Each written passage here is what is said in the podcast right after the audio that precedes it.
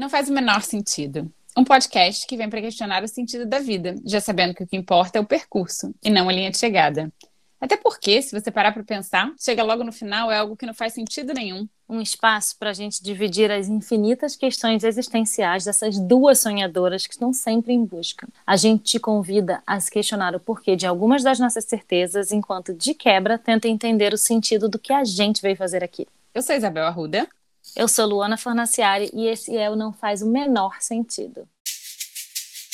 Não faz o menor sentido. Não faz o menor sentido. Não faz o menor sentido. Não faz sentido. Não faz o menor sentido. Não faz o menor sentido. Faz o menor sentido. Não tem o menor sentido. Não faz o menor sentido. Não faz o menor sentido. Não faz o menor sentido. Não faz o menor sentido. Não faz o menor sentido. Não faz o menor sentido. Gente, estamos de volta, episódio 24. Tô te achando animada hoje, hein? Quero saber qual é o tema de hoje que a gente vai conversar, que você tá com essa animação tão grande. O tema do episódio de hoje é Workaholic. Opa, peraí, peraí. A gente já falou sobre isso, Luana. Você tá voltando no tempo? A gente falou sobre isso há dois episódios atrás. Não, então, mas cara, deixa eu explicar uma coisa para você a gente acabou o episódio. Quer dizer, para você não, porque você já sabe, né? Porque eu te convenci a fazer esse episódio de novo. Para você, nossos Mas, ouvintes. Para você, minha amiga dona de casa, deixa eu te contar que a gente acabou o episódio. Como a gente já disse, a gente disse que isso ia acontecer, não disse, Bel? A gente disse. Você cantou a pedra. E aí que a gente desligou o celular que a gente estava gravando o episódio e começou a fritar e pular de ideia de coisas que a gente queria falar. E esse episódio foi um dos episódios que a gente teve mais retorno. E mais gente falando, cara, eles estão falando exatamente, meu Deus do céu, socorro. Olha, gente, vamos mostrar algumas coisas que algumas pessoas falaram? É só para te dizer que eu acabei de escutar o podcast de hoje. E assim, como eu pensei em vários momentos da minha vida. Cara, como eu... Nossa, eu acho que ainda nem consegui formular uma ideia. É, a gente está realmente trabalhando num nível mais acelerado, num, num, ritmo mais acelerado do que, do que era antes. Enfim, não sei. Gente, olha, teu, teu, teu me tacou uma intriga pro dia de hoje. Vou trabalhar pensando. De que lado, de que lado dessa roda viva que eu tô hoje? Bom, pedi demissão em abril.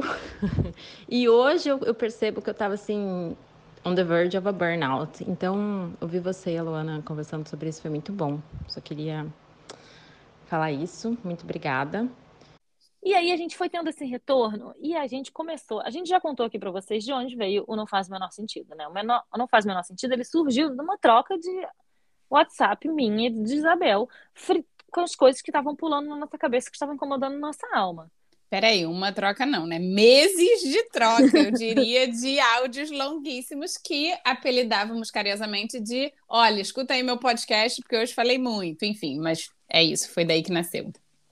Pois então, aí que depois do episódio Orcaholic, episódio 22, a gente trocou, foi muito, muito áudio falando, ah, a gente não falou isso, e aconteceu isso, e aconteceu isso. Tá bom, mas o que, que aconteceu especificamente essa semana que te fez querer voltar aqui e aprofundar mais nesse tema?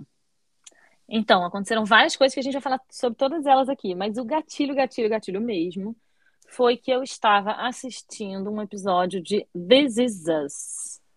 E assim, atenção, momento spoiler para vocês, fãs de This Is Us. Bom, para começar, espero que todo mundo que ouve ou não faz o menor sentido assista This Is Us. É, mas caso você não tenha assistido e você não queira spoiler, não vou dar muito spoiler, não, tá? Mas um spoilerzinho da quinta temporada. E eu vi uma cena que foi muito foda, cara, que mexeu demais, demais comigo. E aí que comecei a flodar a caixa da Isabel de áudio, fritando esse assunto. Porque eu tava vendo, tem uma cena no episódio de This Is Us que o Kevin, que é o gato, né, o personagem lá, gatão, bonitão, ele tá fazendo, ele é ator, né? E aí ele está fazendo uma audição para um filme que ele quer ver, que ele vai fazer um, um, um na verdade é um ensaio. Ele já está contratado para o filme, ele está fazendo um ensaio, ele e uma atriz para o filme. E ele está lá e ele fez uma performance que o diretor considerou ok. E ele ficou muito incomodado, porque o diretor tá pegando muito no pé dele, sabe? E ele tava lá, enfim, ator bonitão, Hollywood e tal, e o diretor tava tipo, ah, ah, ah, ok. Aí, depois do, do ensaio, o Kevin foi lá no diretor e falou, cara, eu quero melhorar. O que que foi? Assim, o que que foi que, que, que, que eu fiz aqui, assim, como é que eu posso melhorar e tal? E o diretor pergunta para ele, se você morrer hoje, você considera que você deu tudo de si 100% nessa performance que você fez e você está satisfeito com esse 100% que você deu de si? E aí ele vai embora com aquilo e, obviamente, eu, Luana, fui embora com aquilo também. Aí eu fiquei pensando, pensando, pensando e eu falei uma coisa para minha amiga Isabel. Mandei um áudio falando uma coisa que eu vou contar aqui para vocês. O grande lance que está me incomodando é essa cobrança de que a gente dê 100% da gente para o trabalho. E, na verdade, o meu entendimento hoje, e aí tem a ver com o episódio do Workaholic, é que eu não posso dar 100% para um trabalho. Porque se eu der 100% para um trabalho, eu vou ficar sem nada para as outras coisas. Eu tenho que dar, na verdade, 100% do trabalho. Eu tenho não, né? Mas eu posso dar até 100% daquela parte da minha vida que eu julgo que é a parte que o trabalho ocupa. Então, por exemplo, se o trabalho ocupa metade do meu tempo, que é muito, e aí eu posso dar, ou devo, em determinados momentos da vida, eu vou dar sim 100%, ou vou dar 90%, às vezes eu vou dar até 120% de 40%. Entendeu? Porque se eu der 100% da minha vida inteira para o trabalho, cara, todas as outras áreas estão caindo, não estão recebendo nada. Entende? Isso é matemática, isso não é filosofia, isso não é dançar ciranda, isso é matemática. Eu não tenho como, porque eu só tenho 100% de Luana para dar. Eu não tenho de onde tirar mais Luana. Entendeu? E aí acho que essa é a cobrança do ah, vestir a camisa da empresa, dar o melhor de si e tal. Você tem que, na verdade, e aí acho que esse foi o desenrolar um pouco na minha cabeça do workaholic, é que assim, a gente tem que dar 100% ou não. Você tem que dar o melhor de si, digamos assim, porque eu acho que sim, só um parênteses aqui, eu acho que é importante sim você dar o melhor de si pro trabalho. Porque eu acho que isso causa uma autorrealização também, sabe? Mas você tem que dar o melhor de si daquilo que você se compromete a dar, que é X%.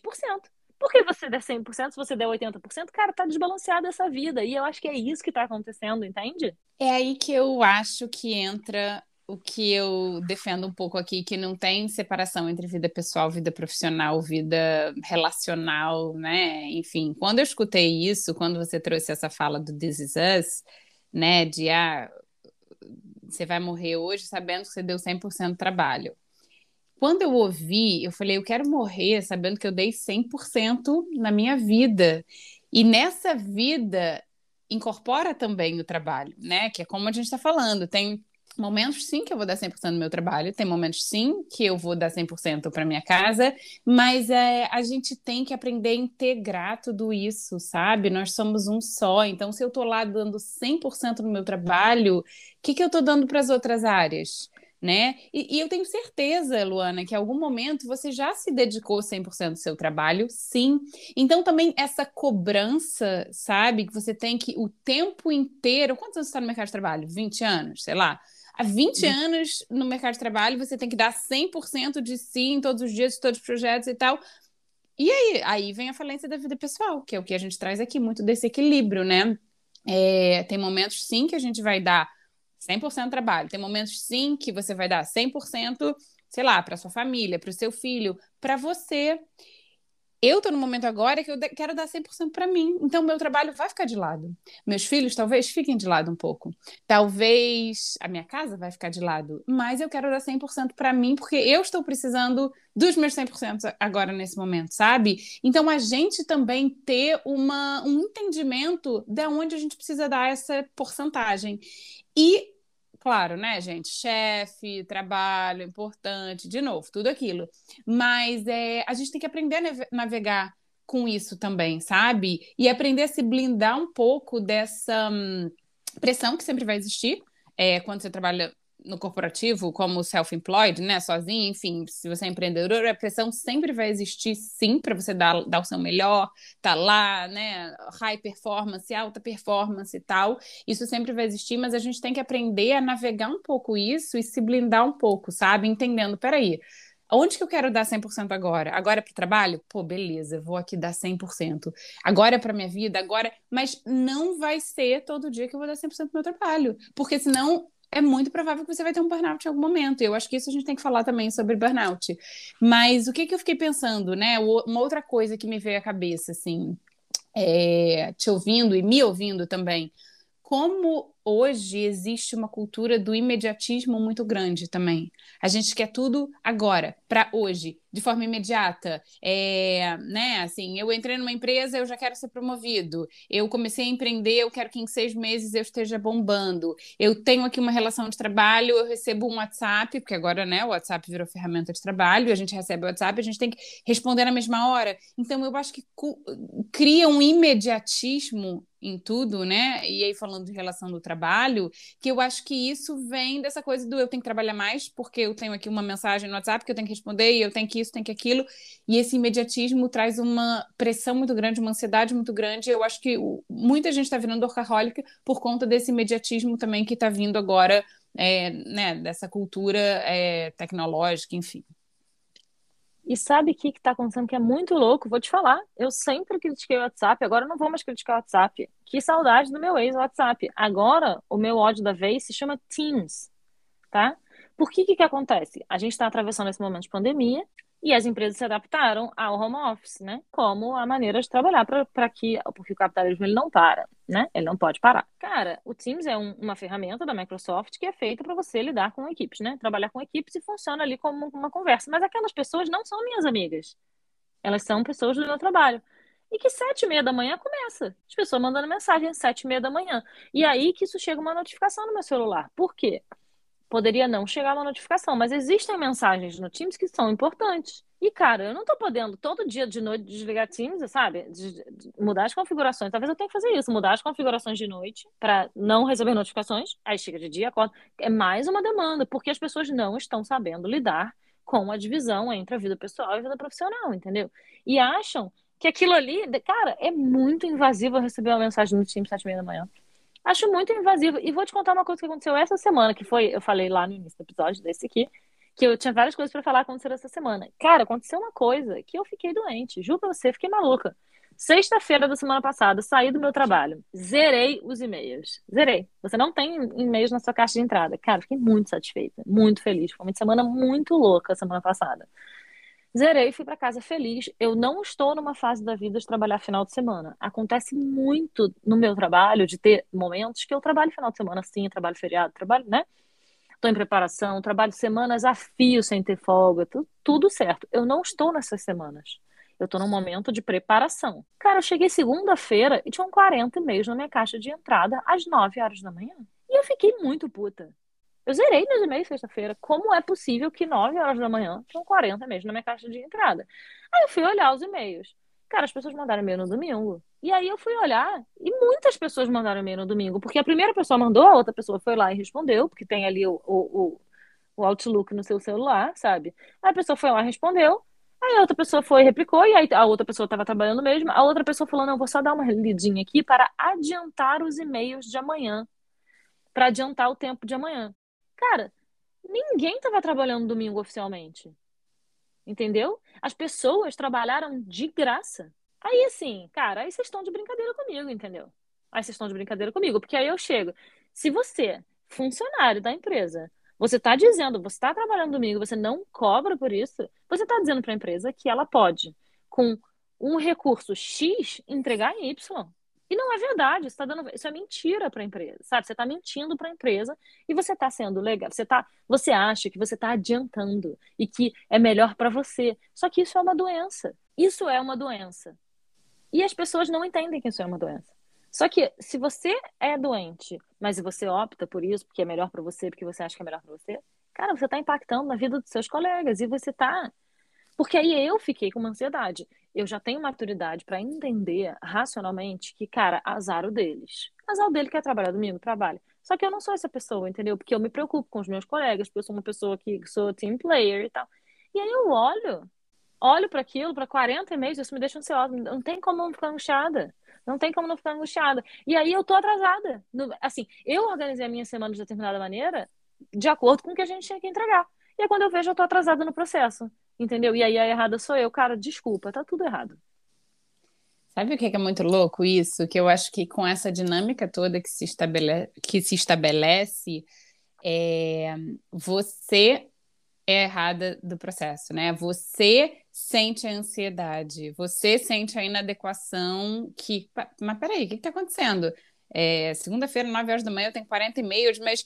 Então, toda essa dinâmica, né, ela vai alimentando esse sistema e esse sistema ele vai te dizendo que você é culpada, você que está errada, você que está na falta, né? E é foda isso, porque vamos lá, você tem seu horário de trabalho, você sai no seu horário, você é mal visto.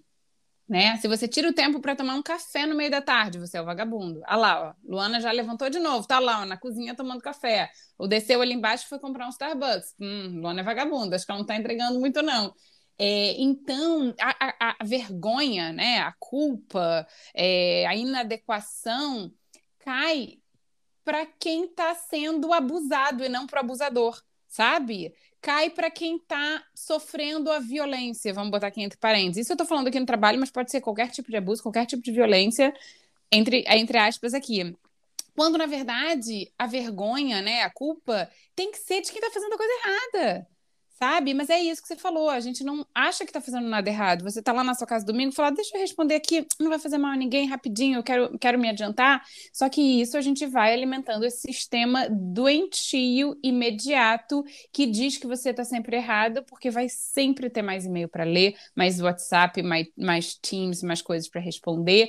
E aí começa o quê? Uma corrida dos ratos louca. Uma corrida para ver quem que vai fazer mais em menos tempo, quem que vai subir a escada é, corporativa mais rápido, quem que vai fazer mais, e entra essa corrida louca. E, gente, isso virou muito comum. Então a gente normatiza tudo isso, mas isso não é normal. Luana, isso não é normal, porque como você falou, isso adoece, tem muita gente doente por aí, e isso não é normal, mas é o que é muito comum, porque todo mundo faz, então se é comum, a gente acha que é normal, mas não é normal. A gente não pode normalizar e normatizar essas coisas, gente. Me revoltei. Pronto, Isabel 2022. É. Mas deixa eu contar um negócio a vocês que é maravilhoso, que me lembrei agora de uma coisa que eu quero propor aqui. Eu tenho uma amiga maravilhosa, Roberta, beijo, já citei ela aqui várias vezes. Que eu tava uma vez conversando com ela sobre o assunto fazer cocô no trabalho ou não, tá? E aí eu falando que, sei lá, fico com vergonha às vezes fazer cocô no trabalho, porque, né? sei lá, as pessoas vão saber, demora. Eu até faço cocô bastante rápido, inclusive, mas assim, sabe que demora, sei lá. Enfim, alguém sente cheiro, a pessoa percebe, aquela, aquele tabu do cocô, né? E aí que a Roberta falou: tá maluca? Amiga, eu só faço no trabalho. Assim, e faço demorado. Porque eu acho que o mínimo que a gente pode fazer pro seu chefe é que ele pague pelo seu cocô. Entendeu? É uma bela uma oportunidade de você fazer o capitalismo provar do seu veneno. É você fazer o seu cocô no trabalho. Então, assim, desde que ela falou isso, eu não tenho feito muito cocô no trabalho, mas eu tenho percebido isso, prestado mais atenção. E, cara, eu vou te falar, eu take my time também. Eu, olha, eu vou te falar, se tem uma coisa que eu faço no trabalho, é tomar café. Juro pra você. Sabe por quê? Isso é uma coisa que eu discuto no meu trabalho, inclusive, bastante, sabe? Quando eu olho meu calendário, e eu tenho reuniões, uma depois da outra. Acaba a reunião meio-dia. Tem uma reunião começando a meio-dia, que vai até meio-dia e meia. Aí eu tenho ali uma hora de almoço, né? Que eu garanto. Eu escrevi no meu calendário almoço, lunch, né? Assim, tem que ser em inglês e tal, porque outra gente trabalha em inglês, mas eu escrevi para bloquear. Eu bloqueei, a pessoa não consegue marcar uma reunião comigo entre meio de meia e um meia. Ela não consegue. E aí, depois desse horário, nesse dia, tinha assim, reuniões, uma atrás da outra, acabava uma, começava outra, acabava uma, começava outra. E eu parei e falei, em que momento a gente trabalha, gente? Sério? Porque a gente tá aqui para fazer reunião? A gente tá aqui para entregar o quê? Documento? Para entregar reunião? É isso que você... você faz o quê? Faço reunião. Entendeu? É claro que reunião é importante. Eu adoro, eu adoro brainstorming, eu adoro estar ali junto, trocar reunião de pauta e tal. Mas, gente, se você passa o dia inteiro fazendo reuniões maçantes, na verdade, e você não tem uns respiros para tomar um café, para ir num, encontrar um colega do outro departamento, trocar uma ideia, chegar e falar, cara, eu tô com essa questão aqui, e trocar uma ideia, não tem mais isso.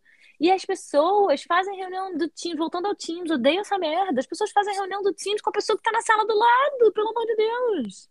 Levanta e vai lá, tá todo mundo de máscara. Levanta e vai falar com a pessoa. Pra que, que tem que mandar? Sabe aquele negócio que tinha, tipo, aquele e-mail, que a pessoa mandou mais um e-mail?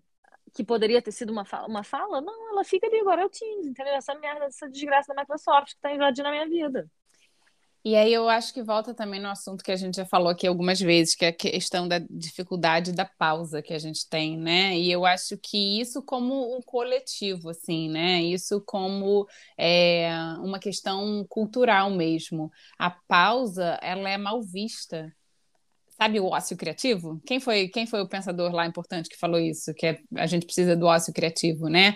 É, o ócio criativo, a pausa, o, o, descanso é visto como vagabundagem. E isso eu tô falando cinco minutos para você ir ali tomar um café, né? É o que você falou, ao invés de mandar e-mail, levantar e ele falar com outra pessoa. Mas é porque quando você está mandando e-mail, você parece ocupado, você está ali concentrado olhando para uma tela. Agora, quando você levanta e vai lá falar com o amiguinho, você tá o quê? Tá batendo papo, ah, não tá, né, tá perdendo tempo de trabalho, você tá ali batendo papo. Então, como a gente também não inclui, né, a pausa, o descanso, um, um, um tempinho de relaxamento, é, porque só você levantar a bunda da cadeira, né, para quem está trabalhando presencial ir ali, dar um oi pro coleguinha, né? Levantar aí no banheiro entre reunião. Se você tem uma reunião, entre outras, que hora você faz xixi também, né? É, e como que, que é louco isso, gente? Porque eu acho que é isso também que ajuda nesse processo de adoecer, né? É isso, você não ter esses momentos de respiro, e momentos de respiro é importante sempre, em tudo que a gente faz. E só voltando rapidinho numa questão que você falou lá na frente, a coisa da notificação, né, do Teams e tal. É, eu lembro que eu tinha, sempre tive, né, meu e-mail no meu telefone e tal. E aí, quando eu trabalhava na Globo, Claro, obviamente, né? Tinha lá a notificação para dar. Cada e-mail que entrava era um trim, né? Que, que, que vinha no meu telefone. Gente, não dava 10 segundos, eu tava com o telefone na mão. Independente de que horas era, onde eu tava, se era fim de semana, se era feriado, se eu tava com criança no colo ou não. Aquilo me causava tanta ansiedade, né? Dava o trem, telefone, eu pegava na hora, já olhava e tal. E aí entra de novo também essa, essa falácia, né? Sei lá, que quem trabalha com televisão tem que, tem que estar disponível 24 horas por dia, sete dias na semana, né? É, então, se eu tenho aqui minha dinâmica de horário, mas eu tenho um diretor que gosta de trabalhar no meio da noite, no meio da madrugada, e a pessoa me liga, eu, eu tô ali, eu tenho que estar ali. Enfim. Mas... Amiga, mas ela teve, o diretor teve a ideia genial, entendeu? Que vai ganhar Guarda para ele, guarda para ele. Né? É, exatamente. Anota no notes do celular, gente. Anota no notes e me fala no dia seguinte às nove da manhã. Me manda mensagem na madrugada. Mas enfim, tá. Mas aí rolava isso. E eu lembro quando eu pedi demissão da Globo, Lu, a primeira coisa que eu fiz foi: eu vou tirar notificação do meu telefone e eu nunca mais vou colocar. Cinco anos depois, eu sigo nessa missão.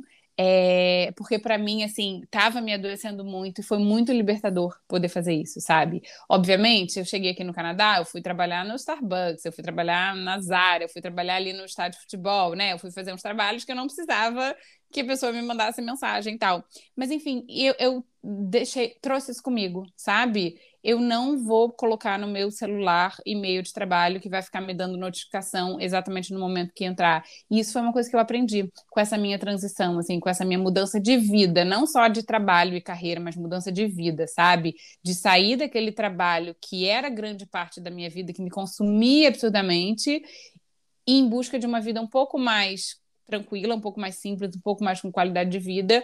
Isso foi uma coisa que eu consegui fazer, assim, eliminar notificações do meu telefone. E cinco anos depois eu sigo fazendo e me faz muito bem. Óbvio, vieram várias outras coisas nesse caminho, né? É, mas isso foi uma das coisas que eu orgulhosamente consegui fazer até hoje e me faz muito bem. Cara, e sabe o que é foda? Porque você falando isso de que a gente fica se sentindo culpado quando a gente tá fazendo um negócio que não é nada demais. Inclusive, assim, Vale lembrar que levantar e ir até a mesa do coleguinha falar que poderia ser falar sobre uma questão de um trabalho, mas poderia não ser também. Porque ir lá e perguntar como é que está a família também é válida. Durante o horário de trabalho, inclusive. Né? Mas a coisa do sistema foda que você está falando, que a gente fica se sentindo muito mal, sabe? Porque a gente fica se sentindo muito mal quando você está fazendo coisas básicas. Básicas, humanas, coisas básicas.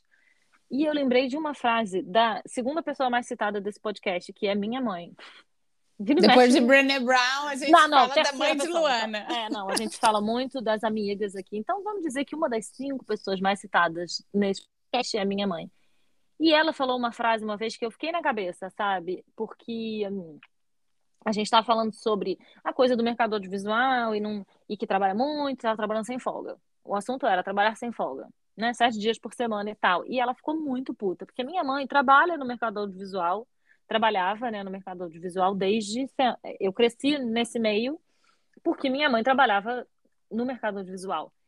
E a minha mãe estava falando comigo, com a minha irmã, na verdade, e ela falou: Cara, vocês não podem fazer isso. Vocês não têm o direito de trabalhar sem folga. Sabe por quê? Porque a minha geração se fudeu e ralou muito para conseguir esses mínimos direitos garantidos no mercado audiovisual e para garantir que a indústria respeite a semana de trabalho a seis folga um, entendeu? Sempre. E vocês não podem fazer isso. Vocês acham que vocês estão ajudando o sistema? Vocês estão fudendo o sistema vocês estão fazendo com o sistema. E o sistema, ele é um bicho faminto que nunca vai estar satisfeito. Nunca vai. O feed não acaba. Sabe o feed? Não, nunca, nunca dá para zerar o feed do Facebook? Você nunca vai conseguir ler tudo, você nunca vai conseguir ler todas as notícias, você nunca vai conseguir ler todos os seus e-mails e o sistema nunca vai deixar de se fuder. Então, campanha não faz o menor sentido. Faça seu cocô no trabalho. Levante o seu cocô, vá perguntar na mesa do colega se está tudo bem com a mãe dele. Olha, tô aqui de pé aplaudindo sua mãe. Palmas para sua mãe. E a gente está falando aqui de 6 a 1, tá? A gente não está falando que a gente quer trabalhar três vezes a semana, não. É que a uma, gente uma quer. folga. A gente que quer. a gente claro.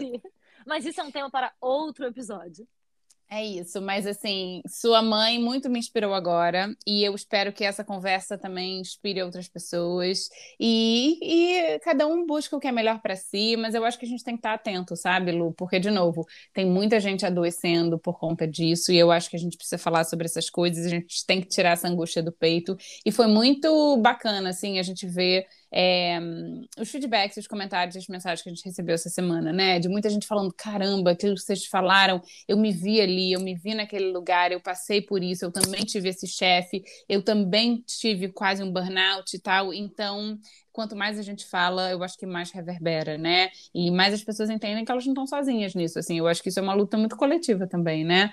Mas é isso, gente. Acho que eu falei tudo que eu tinha para falar e é isso. É isso, espero que vocês tenham gostado, espero que tenha acalmado o coração de vocês, que tenha preenchido o coração de vocês quanto ao episódio Workaholic 1. E é isso, um beijo e até semana que vem. Vamos ver do que, que a gente vai falar semana que vem, não sei. Também não sei ainda não, mas a gente descobre. Vamos ficar atento aí aos episódios da semana. Beijo para vocês, até semana que vem. Beijo. Não faz